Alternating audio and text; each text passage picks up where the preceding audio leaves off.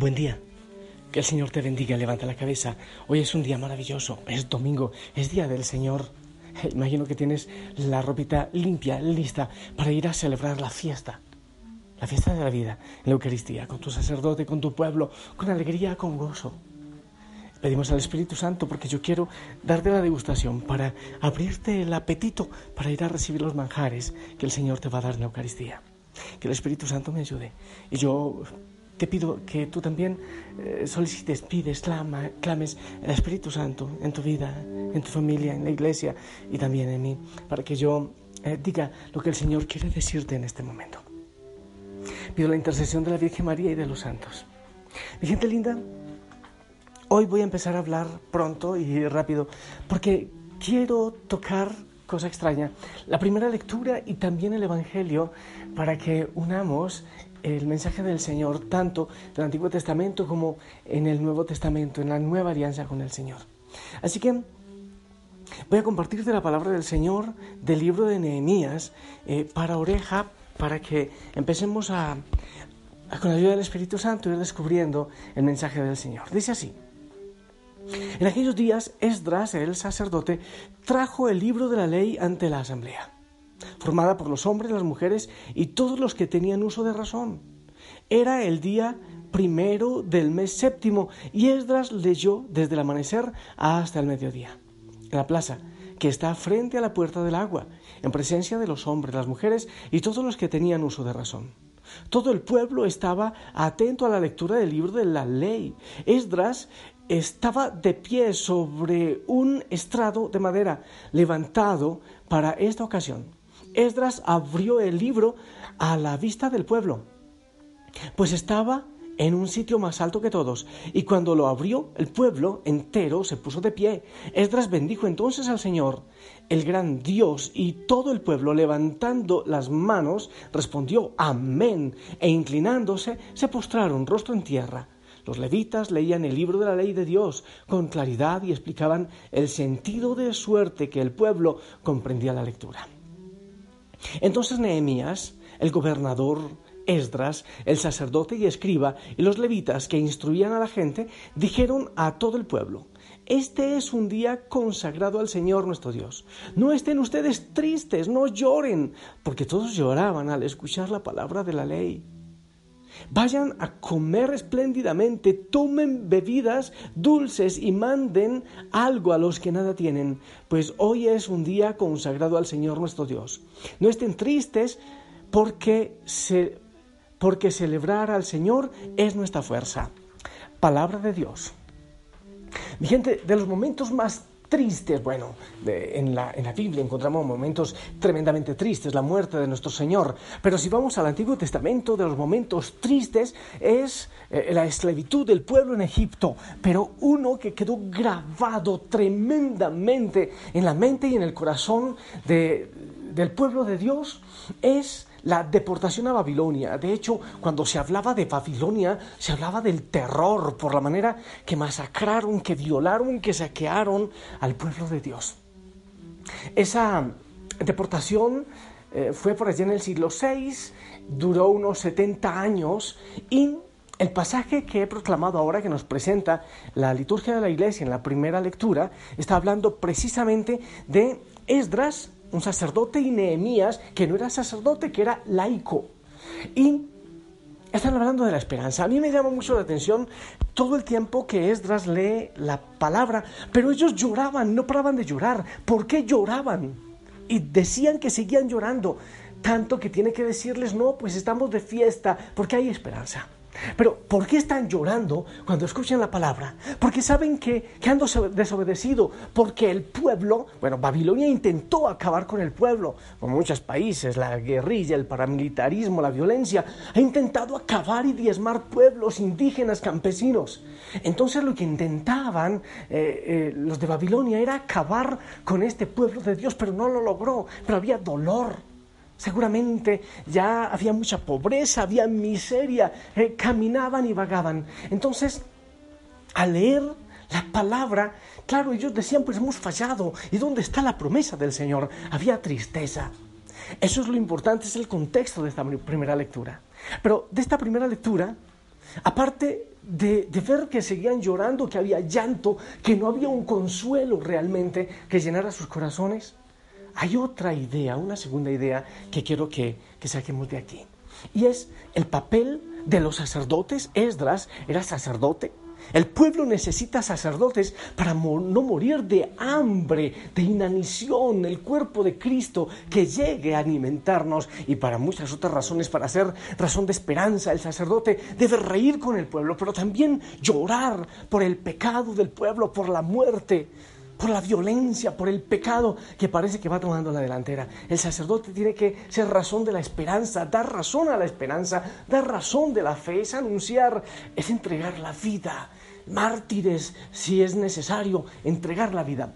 Pero el sacerdote solo no lo puede. Esdras no puede hacerlo solo, necesita de Nehemías de aquel laico que sin ser sacerdote, que sin ser una persona de familia, sea el apoyo, sea la fuerza. Eso ocurre en la familia Osana.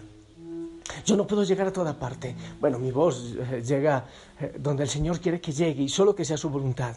Pero, pero estás tú, estás tú que eres casado, que eres esposo, que eres esposa, que eres trabajador o que eres soltero, pero trabajas de, de los jóvenes que llevan el mensaje y el testimonio al colegio, a la universidad, a las calles, a tantas partes. Es hacer real el Evangelio en el mundo. Esdras y Nehemías, la iglesia necesita de ti, y necesita de los sacerdotes y necesita de los consagrados, pero es misión de todos.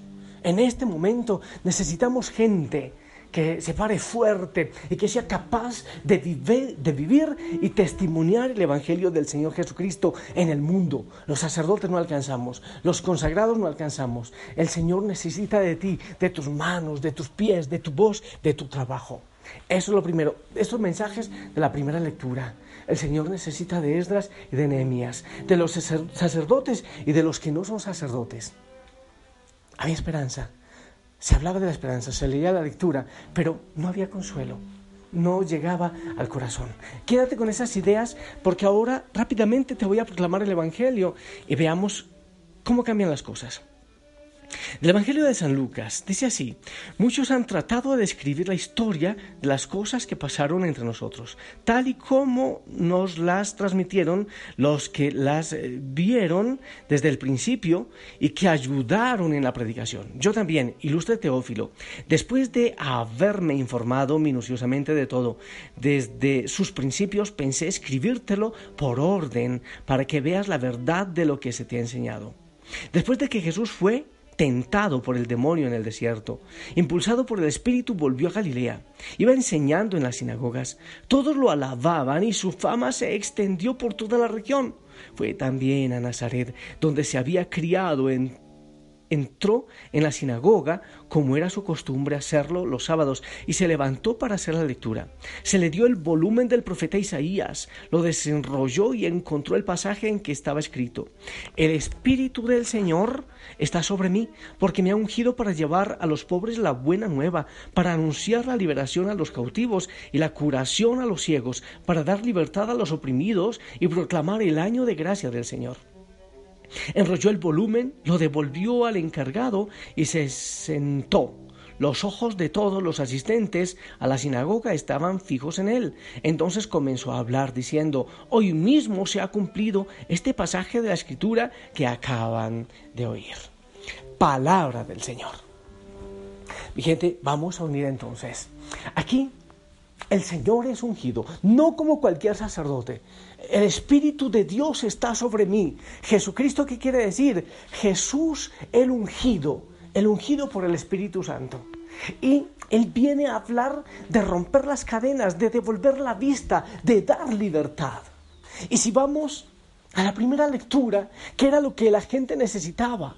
Necesitaba la libertad, necesitaba volver a ver, necesitaba recobrar la esperanza que había perdido en el tiempo de la esclavitud. Pero hay una gran diferencia.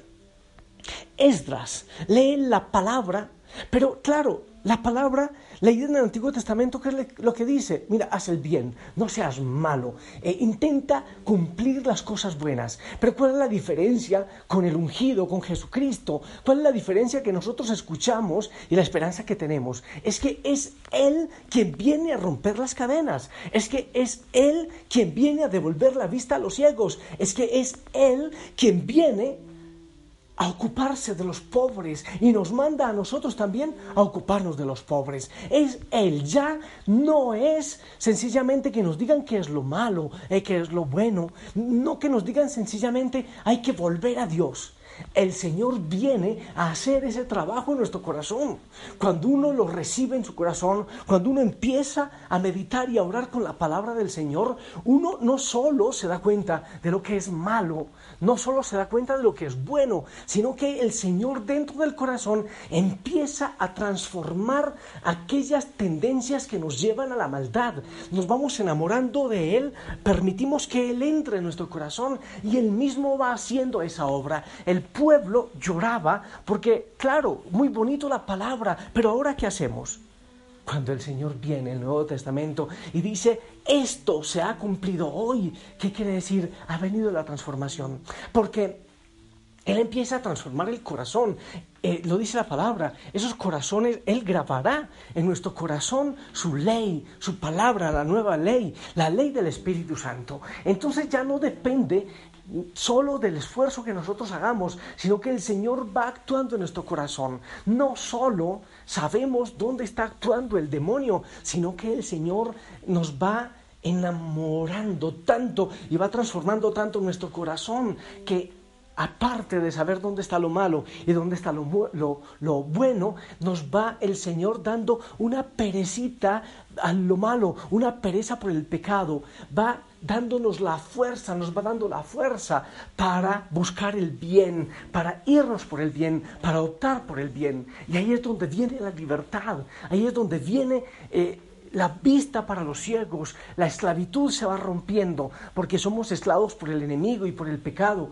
Pero el Señor con la fuerza del Espíritu Santo va transformando el corazón. Cuando uno se empieza a enamorar del Señor, todo es distinto. El corazón, es verdad que el tentador, el enemigo, sigue tentando y la maldad, claro, ¿qué es lo que tiene el enemigo? Mira, disfrute, eh, esto es rico, lo vas a disfrutar.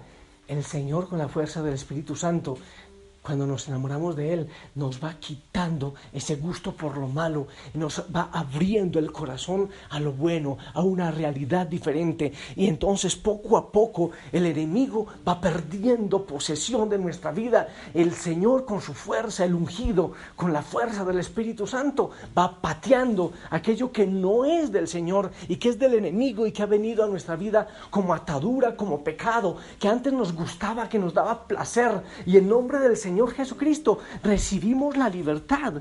En nombre del Señor Jesucristo todo se va haciendo diferente. Y vamos, yo te pido que le clamemos al Señor, Señor, ven, ven con tu fuerza, tú eres el Cristo, tú eres el Señor de la vida, tú traes para nosotros una vida nueva. Ya no es una esperanza vacía, Tú vienes a trabajar en nuestro corazón.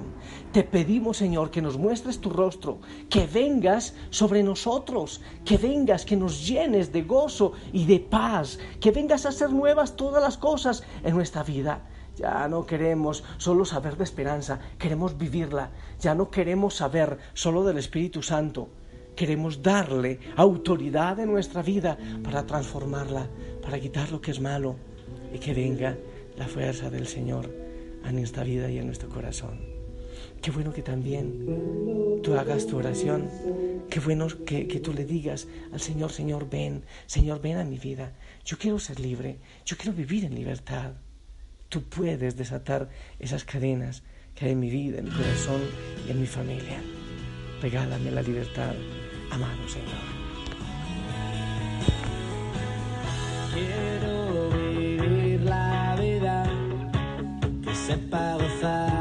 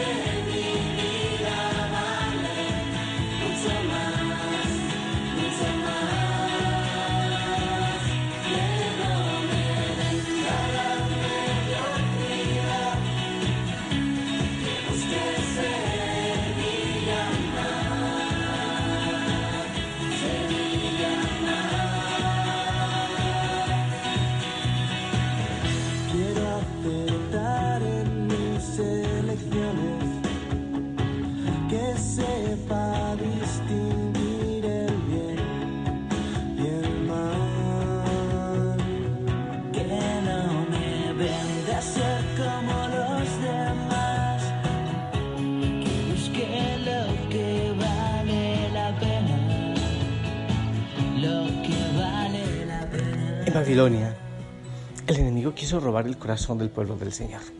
Ídolos, ídolos por allí, idolatría por acá. No es muy lejos de lo que a veces vivimos. El enemigo presenta los ídolos la fama, del poder, de tantas cosas. Pero el corazón queda igual de vacío. No hay esperanza. Y entonces, aunque horas y horas proclamó la palabra Esdras, pero no había ese fondo, esa esperanza. El Señor viene con una esperanza grande. Dile, sí, sí, yo no quiero dejarme seducir por la Babilonia del comercio, por la Babilonia del gusto, del placer de este tiempo. Ven, Señor, transforma mi corazón. Ven, enamorándome de ti.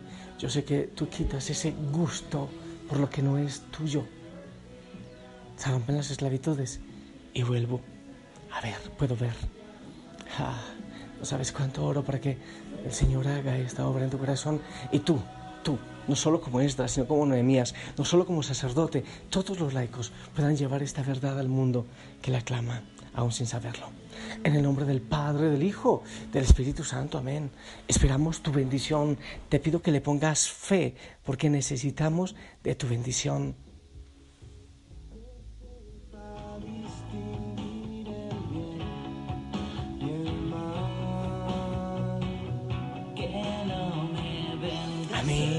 Gracias, gracias.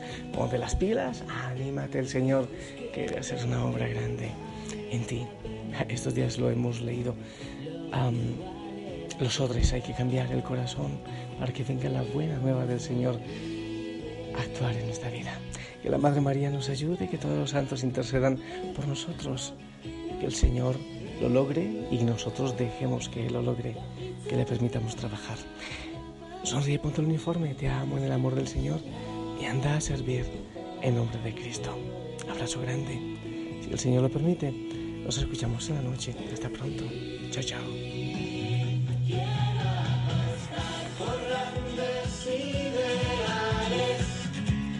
Sepa que mi vida vale mucho más.